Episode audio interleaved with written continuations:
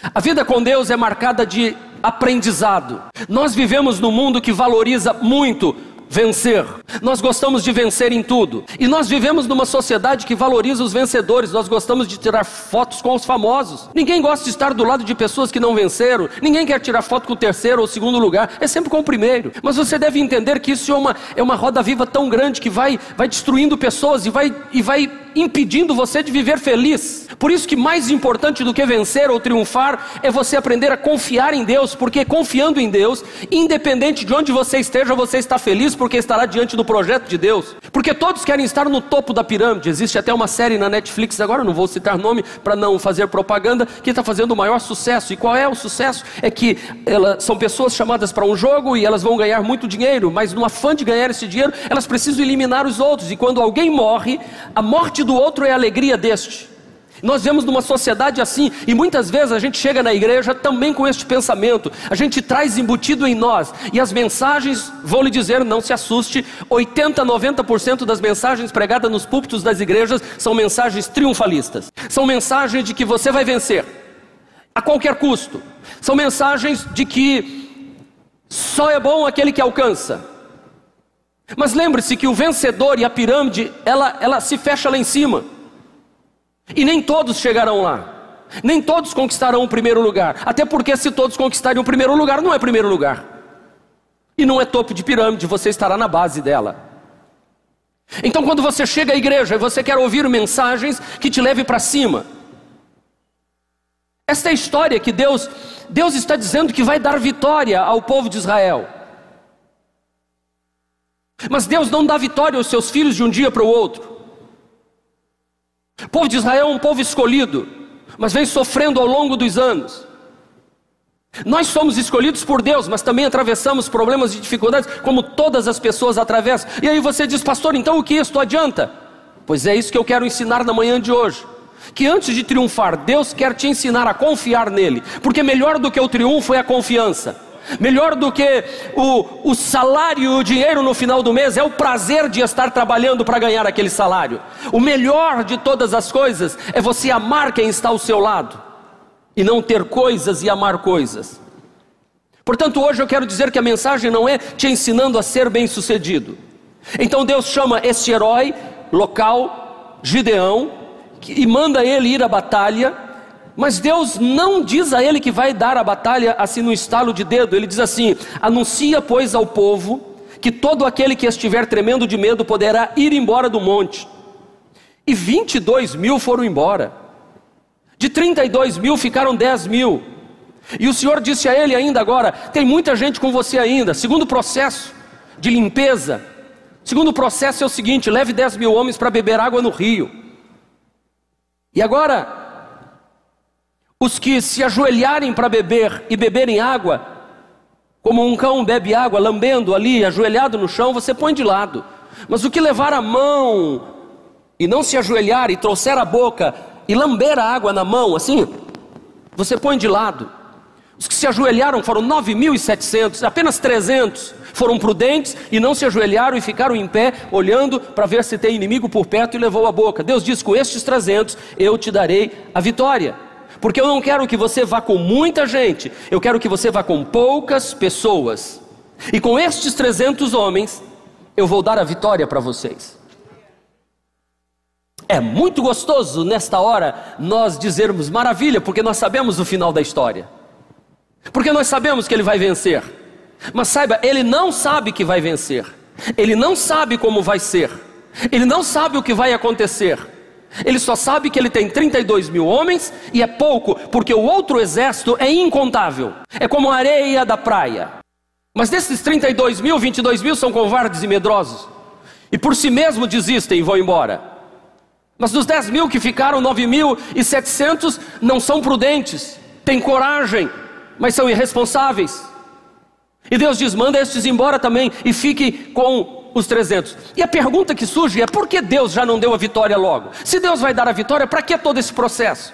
Se Deus quer e diz que eu sou mais do que vencedor e em todas as coisas eu sou mais do que vencedor, por que Ele já não me coloca no pódio e me coloca como vencedor? Por que Deus me faz passar por esses processos? É isso que Deus está ensinando para Gideão. Por quê? Qual é o sentimento de Deus para com os seus filhos em fazer estes processos? São perguntas que surgem na nossa mente, especialmente para nós que fomos treinados para valorizar o vencedor, nós que fomos treinados para ocupar o primeiro lugar, é vencer, vencer, vencer, vencer. A gente ensina as crianças a vencer, vencer, vencer e vencer. Nos foi ensinado que nós muitas vezes vamos para Deus e acionamos o divino, nós acionamos o Todo-Poderoso e achamos que neste estalar de dedo o milagre vai acontecer. Por que pensamos assim? Porque isso tem sido ensinado nos púlpitos, na televisão, no rádio. São palavras proferidas o tempo todo, o tempo todo. Mas deixa eu lhe dizer, irmão, em alto e bom som: a vida não é assim. E você sabe que não é assim. Aí fica essa pergunta aqui: por que esse processo? Por quê? Primeiro,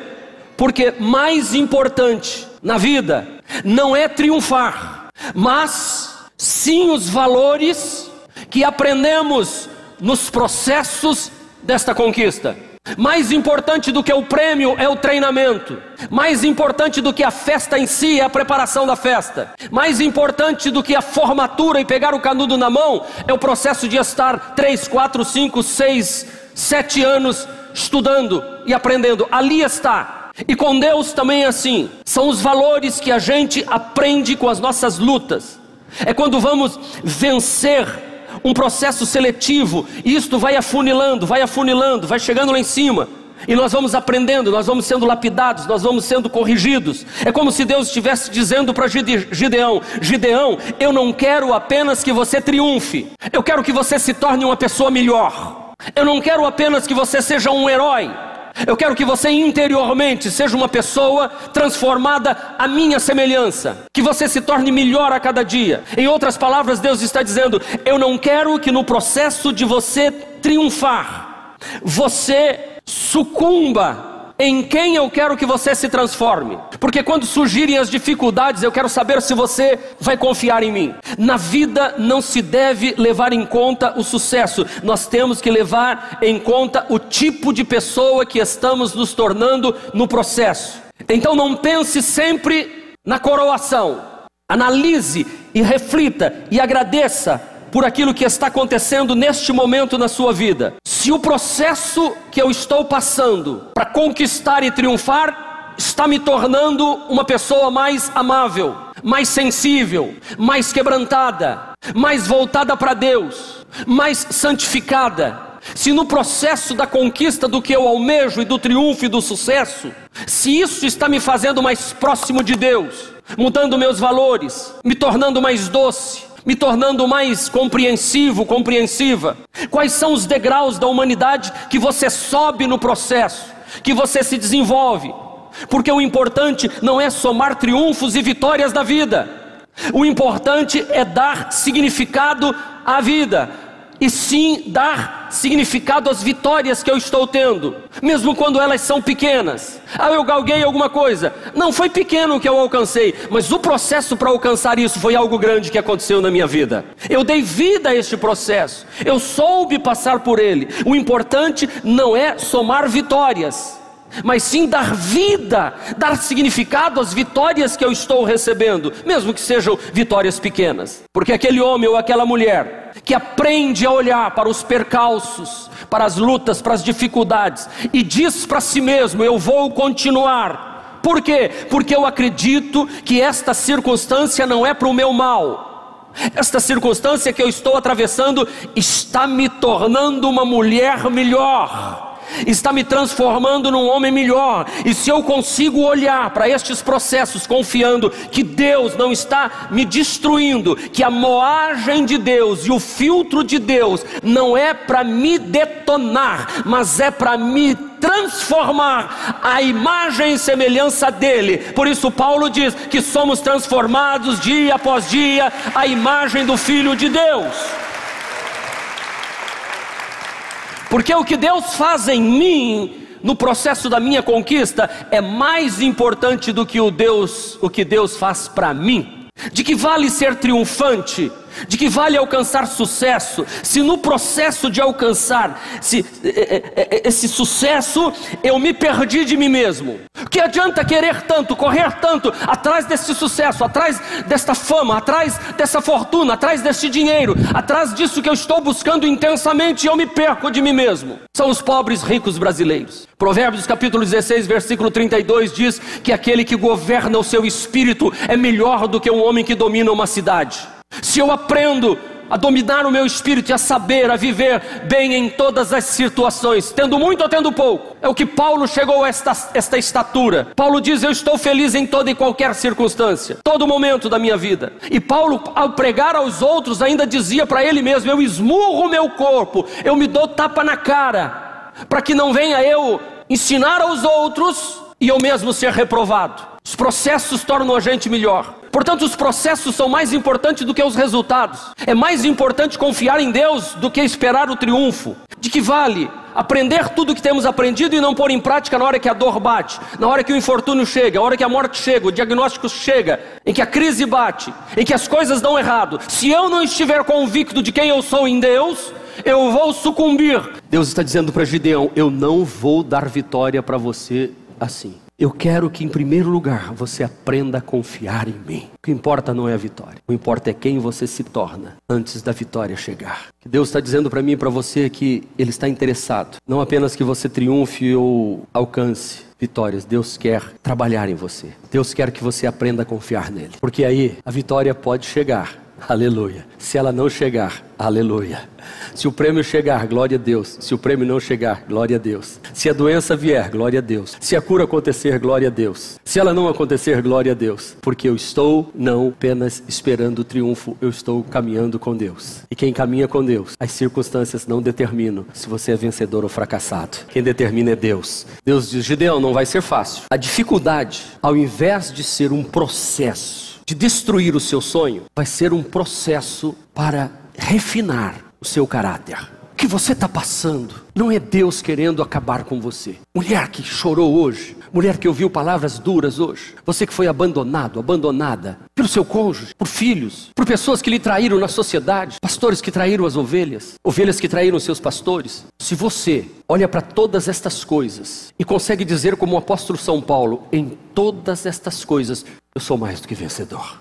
Porque eu vou passar pelo processo, mas este processo não vai destruir o sonho que Deus plantou no meu coração. Este processo vai apenas refinar e vai me tornar uma pessoa melhor. Você tem duas atitudes diante dos seus problemas. Ou olha desta forma, ou vira as costas para Deus e diz: Deus me abandonou, porque eu sou cristão e fiquei doente. Eu sou cristão e estou desempregado. Eu sou cristão e, e passei por uma separação. Eu sou cristão. Eu sempre digo: você é um cristão passando pelo processo de separação. Você é um cristão enfrentando a enfermidade. Você é um cristão passando pelo vale da sombra da morte. Você é um filho amado do Pai enfrentando um problema de desemprego. Você é um cristão. Você está atravessando, você está passando.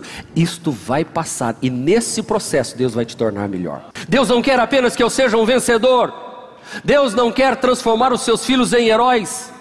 Deus quer saber se seus filhos estão em comunhão com Ele. E para estar em comunhão com Ele, você precisa estar em comunhão com pessoas.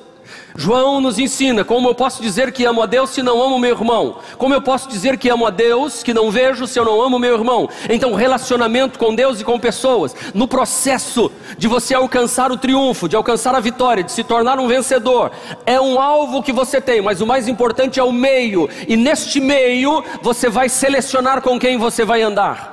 Ou melhor, Deus vai colocar pessoas no seu caminho e Deus vai tirar pessoas do seu caminho. E você precisa aprender a dizer: O Senhor deu, o Senhor tomou. Bendito seja o nome do Senhor. Eu vou permanecer fiel diante de Deus. Porque mais importante do que galgar um prêmio é galgar a companhia de Deus, é buscar em primeiro lugar o reino de Deus. É como se Deus estivesse dizendo: Pode confiar, pois eu estou tirando gente que não presta do seu lado. Ei, escute o que eu estou dizendo para você, eu vou repetir.